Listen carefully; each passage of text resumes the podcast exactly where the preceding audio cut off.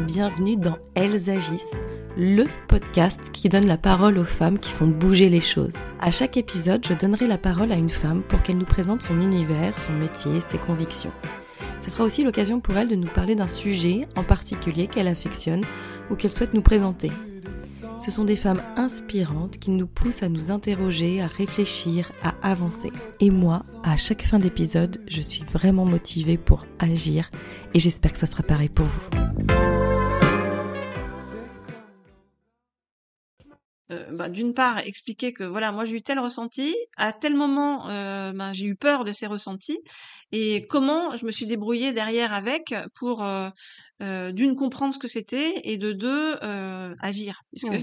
Puisqu'il faut agir Et donc, c'est vraiment pour aider les gens, tu vois, à, trouver des clés euh, euh, sans, sans leur donner des, des, leçons dans le sens euh, je ne détiens évidemment pas la vérité absolue, hein, je prétends pas la détenir. Simplement, j'ai vécu des trucs qui m'ont ouvert l'esprit par mmh. rapport à une certaine vision du monde, une certaine philosophie de la vie, de la mort, etc. C'est vrai que par exemple, j'ai plus peur de mourir. J'ai plus du tout peur de, de savoir s'il y, y, a un après.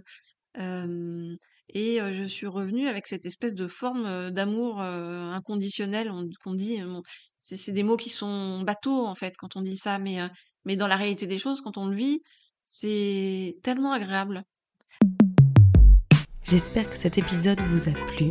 Merci d'avoir pris le temps de l'écouter.